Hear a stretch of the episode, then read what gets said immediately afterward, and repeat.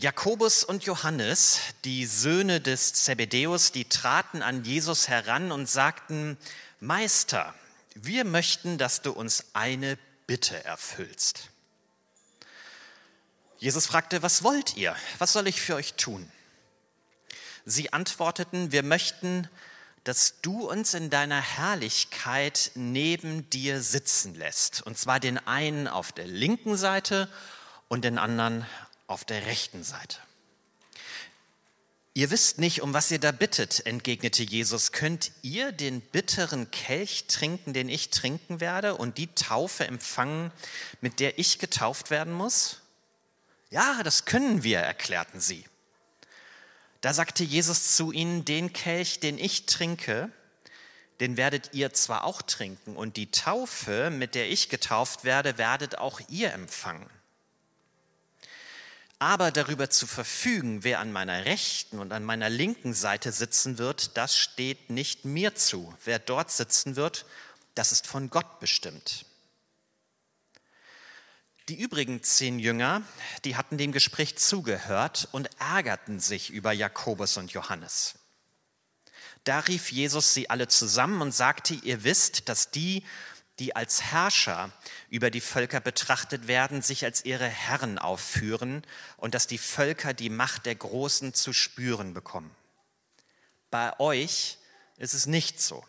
Im Gegenteil, wer unter euch groß werden will, soll den anderen dienen. Und wer unter euch der Erste sein will, der soll zum Dienst an allen bereit sein. Denn auch der Menschensohn ist nicht gekommen, um sich dienen zu lassen, sondern um zu dienen und sein Leben als Lösegeld für viele hinzugeben.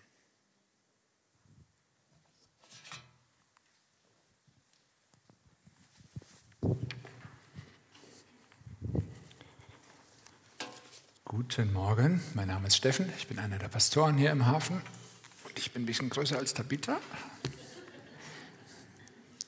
Es ist interessant, äh, an diesem Morgen aufzuwachen und gestern Abend die Nachrichten zu gucken und über diesen Text zu predigen, wo es heißt, die Herrscher über die Völker und so weiter Säbel rasseln und ähm, genau das erleben wir dieser Welt. Wie wollen wir leiten?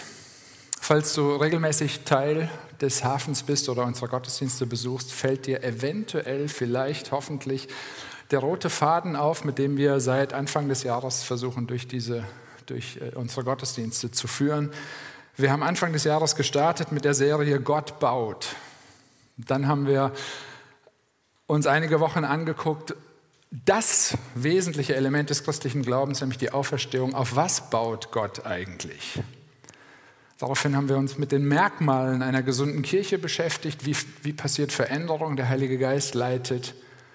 Und ähm, zuletzt kommen wir aus der Serie Eine Kultur der Gnade und da schließt sich jetzt diese Leitungsserie an, weil ich glaube, dass eine Kirche, die von einer Kultur der Gnade geprägt ist, was wir gern sein wollen, ähm, kann das nur, wenn auch die Leitungskultur eine Kultur der Gnade ist. Wenn es heißt hier wir, wie wollen wir leiten, dann haben wir in diesem wir uns als ganze Kirche mal versucht mit reinzunehmen. Und wenn es heißt hier, wie wollen wir leiten, dann drückt das aus, dass wir da noch nicht sind, dass wir uns aber danach ausstrecken. Wir sehnen uns danach, so zu leiten. Das ist ein Wunsch. Da sind wir noch nicht. Da werden wir auch nie in Perfektion sein. Aber wir wollen versuchen, irgendwie uns in diese Richtung zu entwickeln. Veränderung einer Kultur braucht Zeit, weil häufig unsere eigenen Erfahrungen und unsere persönlichen Wünsche und Erwartungen bei vielen Menschen nicht alle automatisch gleich gut zusammenpassen. Und es braucht Zeit und es braucht Gnade.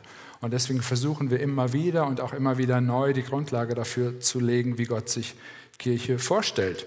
Und tatsächlich gibt es aufgrund von persönlichen Erfahrungen auch in meinem Leben unserer deutschen Geschichte, besonders auch unserer Kirchengeschichte, ähm, berechtigte Gründe, dem Thema Leitung und Macht gegenüber skeptisch zu sein. Vielleicht kennst du Macht und Machtmissbrauch, nicht nur aus Büchern. Vielleicht triggert dieses Thema jetzt was bei dir. Und vielleicht fällt es dir schwer, mir abzunehmen, dass ich sage, das tut mir unfassbar leid, dass das so oft so ist. Aber vielleicht ist dieser Text dann heute ganz besonders für dich, weil Gott was dazu zu sagen hat. Wir leben und wir leiten in dem Spannungsfeld zwischen biblischer Wahrheit auf der einen Seite und gesellschaftlicher ständiger Veränderung auf der anderen Seite. Und ich möchte oft diese Spannung gerne auflösen in die eine oder in die andere Richtung. Wir werden Anfang nächsten Jahres 2024 eine neue Kirchenleitung berufen und ähm, die Predigten die nächsten drei Wochen sollen euch auch ermutigen, eine Grundlage legen, ähm, eine geistlich reife, eine passende Kirchenleitung, das zu, zu beurteilen, ohne zu bewerten. Es gehört dazu, das auf eine gute Art zu beurteilen und dann auch berufen zu können. Und glaubt mir, ich sage das relativ häufig, es ist aber immer so und es ist keine Masche. Es war wieder harte Arbeit, diese Predigt zu schreiben, weil ich ständig das Gefühl hatte, ich bin mit der Tatsache konfrontiert, ich entspreche weder den biblischen Maßstäben noch werde ich meinen eigenen Ansprüchen gerecht. Und das hat mich aber gleichzeitig auch auf eine gute Art wieder an das Fundament meiner Berufung erinnert, nämlich an Gnade. Und das ist damit auch wieder mein Hauptanliegen, äh, für euch heute, das weiterzugeben. Und vielleicht denkt mittlerweile der eine oder andere, fällt dir nichts Neues ein? Doch, aber nichts Besseres. Also von daher mache ich so weiter. Gnade ermöglicht uns nämlich aufzuhören, ständig was Neues machen zu wollen, ständig was Neues machen zu müssen, ähm, uns gegenseitig was vorzuspielen. Ich kann super demütig wirken. Und vielleicht würdet ihr sagen, was ist das für ein demütiger Kerl? Und ich kann es gleichzeitig überhaupt nicht sein. Und da brauche ich Gnade. Und vielleicht hat mich der Bibeltext auch so angesprochen, weil ich mir auf der einen Seite an den Kopf greife, wie Johannes und Jakobus hier drauf sind und gleichzeitig mich so gut mit ihnen identifizieren kann. Lass uns mal einsteigen in den Text. Ich bete vorher noch mit äh, Worten von David aus Psalm 51. Da betet er, Herr, öffne du meine Lippen, damit mein Mund deinen Ruhm verkündet. Amen. Wer mich kennt, weiß, dass ich in Diskussionen rund um Bibel, Glaubwürdigkeit, Vertrauenswürdigkeit der Bibel sehr leidenschaftlich werden kann. Dieser Abschnitt ist für mich ein ganz zentraler Abschnitt ähm, für die Zuverlässigkeit der Evangelien. Warum? Warum sollte man bei einer erfundenen Story Johannes und Jakobus als zwei solche Trottel auftreten lassen? Dann hätte man sich irgendwie was anderes überlegt. Jakobus, später der Leiter der Jerusalemer Gemeinde, wird als Märtyrer, einer der ersten Märtyrer für seine Glaubensüberzeugungen hingerichtet. Und Johannes hat einen Großteil des Neuen Testaments geschrieben. Wieso hätte man die so darstellen sollen? Und für mich ist das überzeugendste Argument, weil sie so waren und weil sich das Ganze genau so abgespielt hat. Ich gebe euch ein bisschen Kontext. Die Jünger sind in einer größeren Gruppe auf dem Weg nach Jerusalem und unterwegs erzählt Jesus ihnen zum dritten Mal innerhalb von kurzer Zeit, Markus 8, Markus 9, Markus 10, was ihn in Jerusalem erwartet. Gewalt, Verurteilung, Spott, angespuckt werden, ausgepeitscht werden, getötet werden. Überlegt euch das kurz. Jesus ist unterwegs mit seinen engsten Freunden auf dem Weg zu seiner Hinrichtung, erzählt davon, macht sich verwundbar, gibt tiefe Einblicke und die Jünger kapieren nichts. Sie gehen nicht darauf ein, sie fragen nicht nach, sie sind nicht traurig, sie sind nicht bestürzt, sie sind nicht mal sprachlos, sie gehen einfach darüber hinweg. Aber nicht nur das, zwei von ihnen stellen eine Forderung, die völlig deplatziert ist in diesem Moment. Ich habe eine andere Übersetzung gefunden, die dem griechischen Text ein bisschen näher kommt als die, die wir gelesen haben. Und zwar sagen die beiden, Jesus, was immer wir erbitten, wollen wir von dir erfüllt haben. In diesem Moment. Und ich habe echt da gesessen die Woche und dachte, ist das, ist das Ignoranz? Ist das Dummheit? Ist das Hilflosigkeit? Ist das Überheblichkeit? Was ist das? Wie hättest du reagiert an der Stelle von Jesus? Und Jesus dreht sich nicht weg, er zeigt ihnen nicht den Vogel, er lässt sie nicht einfach stehen, sondern Jesus fragt, was wollt ihr? Was soll ich für euch tun? Nicht die Jünger fragen Jesus in der Situation, was sie für ihn tun können, sondern Jesus fragt die Jünger in der Situation, was kann ich für euch tun? Und damit lebt er ihnen das vor, was er gleich ihnen nochmal erklären wird, zum wiederholten Mal. Und ich glaube, ich befürchte, in den letzten 2000 Jahren hat sich nicht so wahnsinnig viel verändert. Die Jünger begegnen einem Jesus, der nicht so ist, wie sie ihn gerne hätten, aber der genauso ist, wie sie ihn brauchen. Und ich glaube, das gilt für uns auch. Wir begegnen einem Jesus, wenn wir ihm begegnen wollen, der oft nicht so reagiert und nicht so ist, wie wir ihn gerne haben wollen, aber der immer noch so ist, wie wir ihn dringend brauchen. Und ich bleibe mal bei mir. Ich vermute aber, dass es vielleicht bei dir oder bei einigen ähnlich ist. Egal, ob du dich als gläubig bezeichnest oder als nichtgläubig oder als suchend oder als skeptisch oder als total ablehnend gegenüber dem Glauben. Wenn es Gott gibt, dann darf er uns und soll er uns doch gerne bestätigen, dass es ihn gibt, indem er auf meine Agenda und auf meine Wünsche eingeht. Oder? Wie häufig wende ich mich an Jesus einfach nur, weil ich etwas von ihm möchte? Und oft komme ich dann auch noch mit genauen Vorstellungen davon, was ich gerne hätte. Und Jesus dreht sich nicht weg von mir. Und so ist es bei den Jüngern. Wie deutsche Urlauber, die sich die beste Strandliege morgens irgendwie sichern wollen, gehen sie zu Jesus und wollen ihr Handtuch rechts und links hinlegen. Und wir können den Kopf schütteln und dann sage ich, okay, aber wie reagierst du, wenn du den letzten Parkplatz da noch siehst? Oder die kürzeste Schlange an der Kasse? Total fokussiert auf diese besten Plätze, hören sie nicht zu und vergessen, was rechts und links von ihnen passiert, obwohl, und das ist der absolute Hammer, obwohl Jesus seinen Jüngern bereits versprochen hat kurz vorher, dass sie in seiner Herrlichkeit alle zwölf neben ihm auf zwölf Thronen sitzen werden, um mit ihm zu regieren. Aber einer von zwölfen sein reicht nicht aus. Ich will Platz eins und Platz zwei. Die Jünger sehnen sich nicht danach, rechts und links von Jesus gekreuzigt zu werden.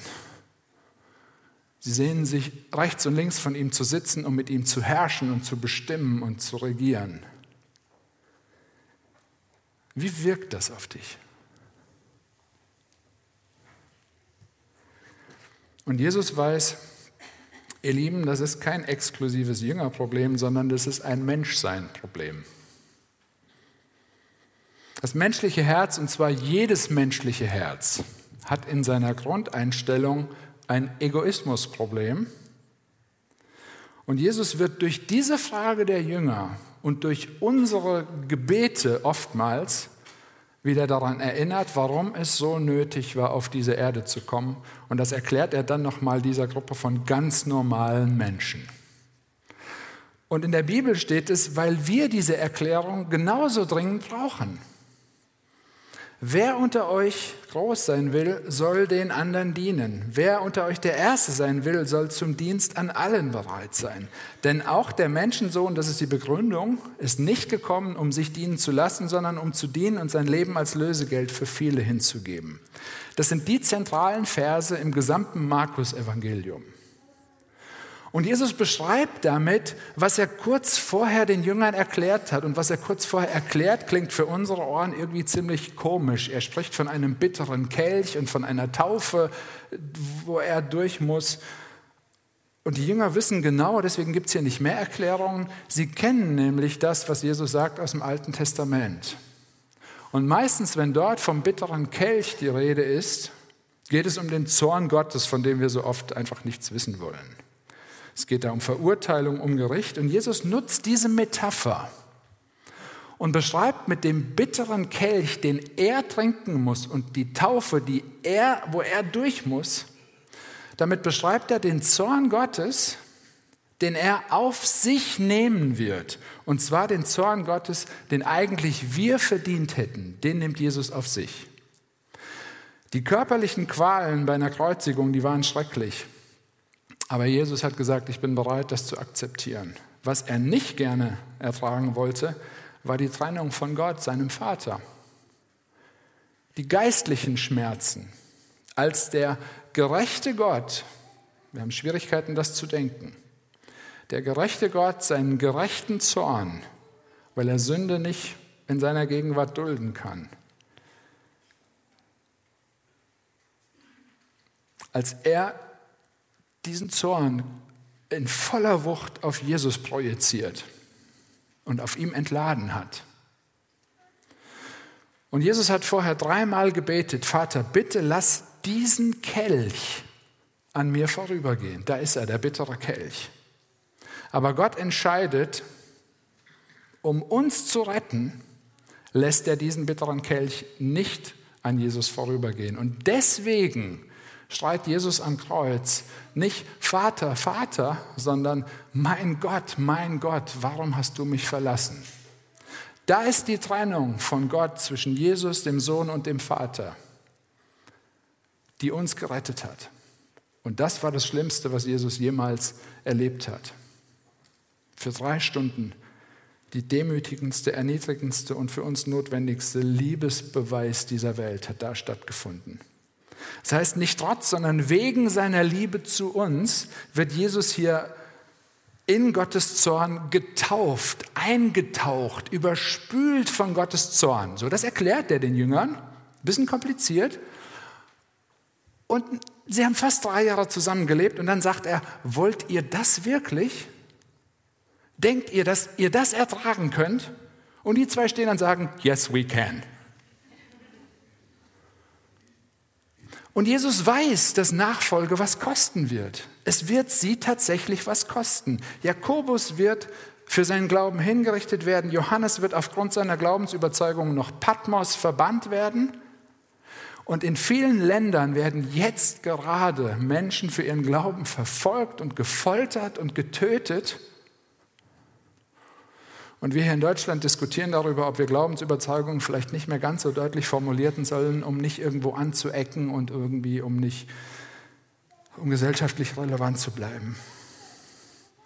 Ich frage mich, ob diese Angst, die wir hier in Deutschland haben, vielleicht nicht auch ein Ausdruck des Egoismus ist in unseren Herzen. Ist das wirklich Liebe für Menschen? Ich weiß es nicht. Und ihr lieben Täuflinge, wir taufen euch heute und nachher nicht mit der Zusage, dass ab jetzt alles leichter wird. Wenn ihr das erwartet, bleibt raus. Aber wir taufen euch mit der Zusage, dass Jesus bei euch ist. Egal was passiert und egal wie herausfordernd es für unseren Glauben vielleicht auch in unserem Land in den nächsten Jahren noch leben wird. Haltet fest an Jesus, haltet fest am Glauben, weil er hält fest an euch. Und ihr Lieben, Gemeinde leiten oder grundsätzlich leiten bedeutet nicht Menschen zu gefallen, sondern Jesus ähnlicher werden. Und das ist ein großer Unterschied. Und weil das alles uns irgendwie total gegen den Strich geht, greift Jesus das hier auf. Und der Text erwähnt dann, dass die Stimmung kippt, weil die anderen zehn Männer, angeführt von Petrus, weil den tierisch auf den Zeiger geht, wie die beiden sich hier aufführen. Und ich habe mir dann hab mir die Frage gestellt, warum ärgern die sich so sehr über Jakobus und Johannes? Vielleicht darüber, dass sie zu langsam waren und eigentlich das auch gerne gehabt hätten? Jesus nutzt den Moment, um mit ihnen über seine Vorstellung von Nachfolge und von Leitung und von einer Kultur der Gnade zu sprechen. Er spricht hier mit Menschen, die zwar Thron hören, aber nicht Kreuz. Die Becher hören und an eine Feier denken, aber nicht bitteren Kelch. Die Jerusalem hören, aber nicht Golgatha. Die Gnade hören, aber nicht Sünde mit Menschen, die Gerechtigkeit hören, aber eine menschliche Vorstellung davon haben. Menschen, die Jesus hören, aber irgendwie mit Lösegeld nicht viel anfangen können. Mit Menschen wie du und ich, die Jesus wollen, aber möglichst nach unseren Vorstellungen. Und mit Menschen wie du und ich, die fragen, was habe ich denn davon zu glauben? Und dabei vor lauter fokussiert sein auf uns, die Frage vergessen, was hatte Jesus denn davon? Wozu war er bereit? Und wieder, wie wirkt das auf dich? Und ich sage es euch ehrlich, es hat echt lange gedauert, mehr als die Hälfte der Woche, bis aus meinem Kopfschütteln über die Jünger ein Nachdenken über mich geworden ist. Das ein langer Prozess.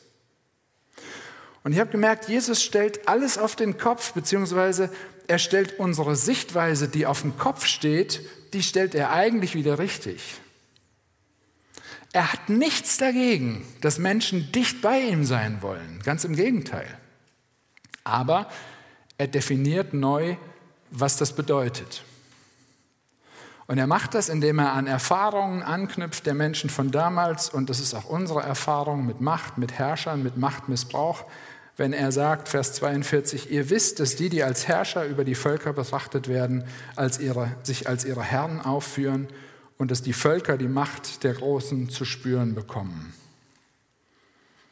Hier geht es um Weltpolitik, hier geht es aber auch um Situationen, die du vielleicht im Kopf hast, in denen du durch Worte oder durch Verhalten oder durch Blicke oder durch Bibelverse manipuliert und kontrolliert, vielleicht sogar missbraucht und beherrscht wurdest. Und scheinbar gibt es das irgendwie schon immer. Und Jesus sagt, ja, das ist leider das Normale in einer Welt, in der Menschen sich als Gott aufspielen und ihr Handtuch rechts und links hinlegen wollen auf die besten Plätze. Gehabe, Unterdrückung, Wichtigtuerei und dann sagt er, aber bei euch ist das nicht so. Eine andere Übersetzung sagt, bei euch soll es nicht so sein. Klingt dichter bei mir. Dicht sein bei Jesus wollen zeigt sich daran, immer mehr so leben und denken und reden und handeln wollen wie er. Und er zeigt es durch demütiges Dienen. Und vielleicht klingt allein das schon wieder für dich nach Manipulation. Jesus nennt es Nachfolge. Und ich finde, wir sollten bei diesem Ausdruck bleiben auch wenn sich hier tatsächlich gesellschaftliche Freiheits- und Selbstbestimmungsgedanken aus 2023 in Deutschland und persönliche Erfahrungen der Sichtweise von, von Jesus, wenn die sich scheinbar unvereinbar gegenüberstehen. Aber Jesus sagt hier, sich selbst verleugnen und andere Menschen wichtiger nehmen als mich selbst, dienen das ist ein Ausdruck für wirklich innere Freiheit. Und er macht es vor. Er entwickelt nicht nur ein Konzept und sagt dann so, jetzt setzt ihr das mal um, sondern er hat sich hingegeben, freiwillig, um zuerst, um uns zuerst von uns selbst zu befreien. Wir brauchen uns nicht mehr so wichtig nehmen. Das ist Teil der guten Nachricht von heute. Du und ich sind Jesus so wichtig, dass er versprochen hat, Wir werden nie zu kurz kommen. Wir werden nie ungeliebt sein. Wir werden nie zu wenig Aufmerksamkeit bekommen. Und diese Tatsache befreit. Und das macht frei, so zu werden, wie wir gedacht sind. Nämlich frei von uns wegzuschauen und tatsächlich nicht zu kurz zu kommen dabei.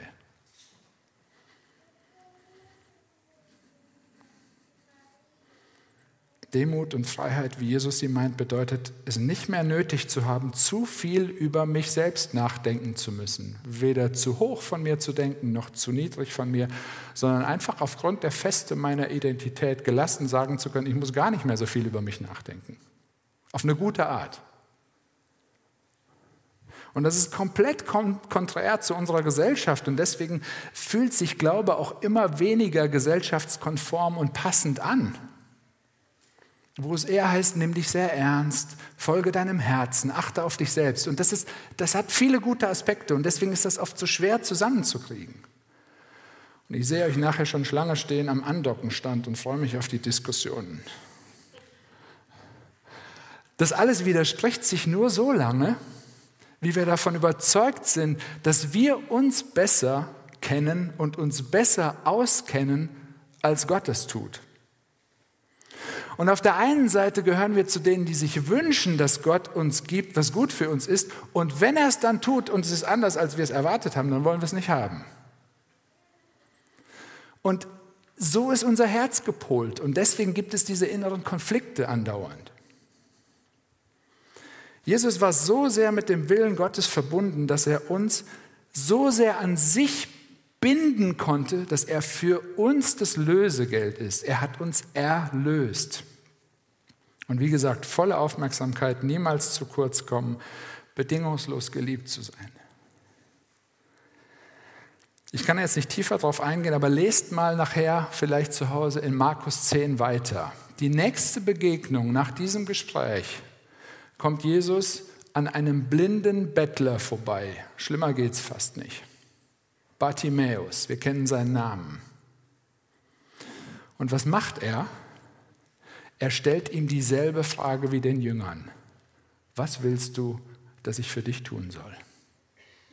Und die, die sehen konnten, die Jünger, die sagen, ja, wir wollen Ehre und wir wollen mit dir herrschen. Und der, der nichts sehen konnte, antwortet, ich hätte gern Erbarmen. Ich hätte einfach gern, dass ich sehen kann. Und nachdem Jesus ihn geheilt hat, geht er mit ihm, folgt ihm nach. Und es ist so schön zu sehen, Jesus ignoriert niemanden, der nach ihm ruft, weil Jesus mehr Gnade für uns zur Verfügung hat, als wir Zerbrochenheit und Schuld und Sünde in uns haben. Und deswegen ist die Geschichte hier auch nicht zu Ende, sondern Jesus gebraucht diese veränderten Menschen, um die Werte unserer Welt auf den Kopf zu stellen. Er verändert Bartimäus, er folgt ihm nach und er wird leiten. Er verändert Johannes, der folgt nach und der leitet. Jakobus, er leitet im Hafen dich. Jesus macht aus Neid und Ehrgeiz und Not und Blindheit durch seine Veränderung ein neues Dienstverständnis. Und Petrus, der hier noch Teil dieser verärgerten Zehnergruppe ist, schreibt mit etwas Abstand einige Jahre später an die Ältesten, die Kirchenleitung einer Kirche, die aufgrund ihrer Glaubensüberzeugung verfolgt wurde. Folgendes. Sorgt für die Gemeinde Gottes, die euch anvertraut ist, wie ein Hirte für seine Herde. Seht in der Verantwortung, die ihr für sie habt, nicht eine lästige Pflicht, sondern nehmt sie bereitwillig wahr als Auftrag von Gott. Seid nicht darauf aus, euch zu bereichern, sondern übt euren Dienst mit selbstloser Hingabe aus.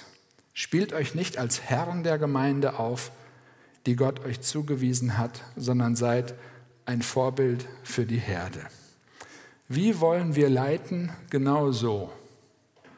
Wie weit sind wir davon weg? Teilweise sehr weit. Und trotzdem reicht Gottes Gnade aus, um aus unvollkommenen Menschen Leiter und Mitarbeiter und Diener zu machen.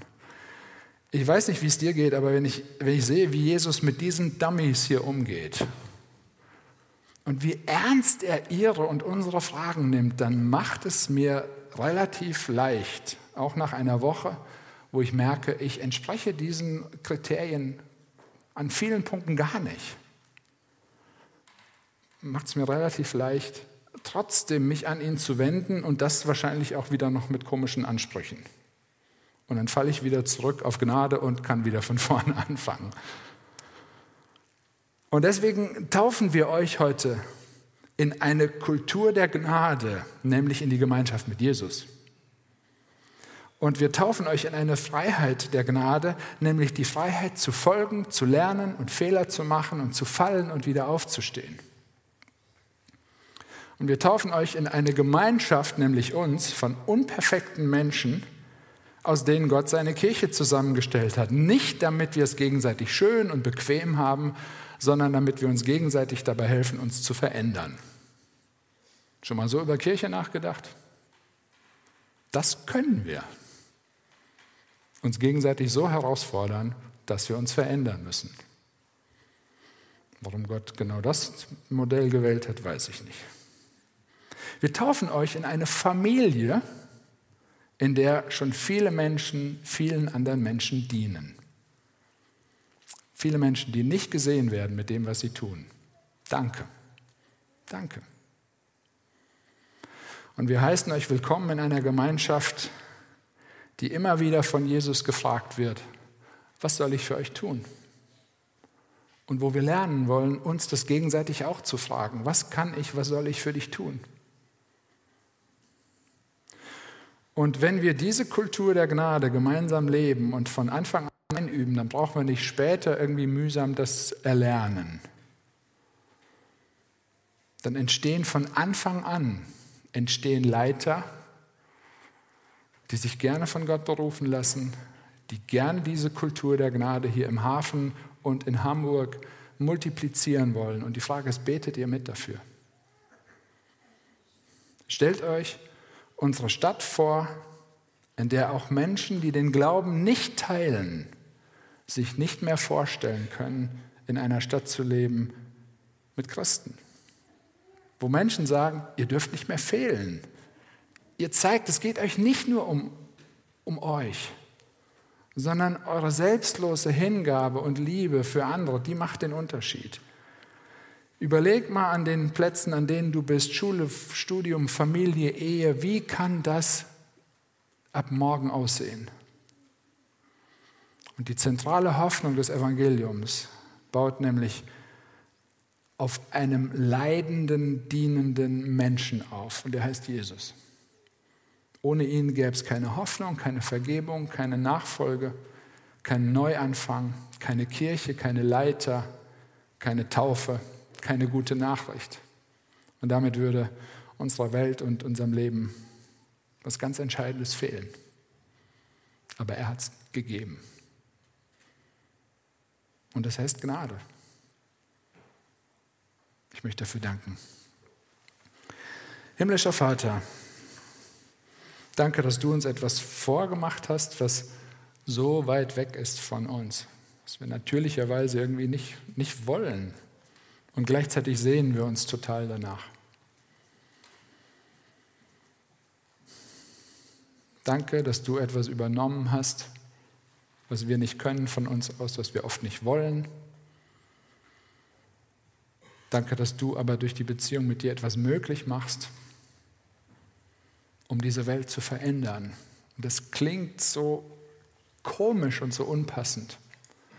Herr, du siehst, wo wir wie Jakobus und Johannes sind, nichts im Kopf haben als unsere eigenen Ideen und Ansprüche. Bitte hilf uns, dir, dir ähnlicher zu werden.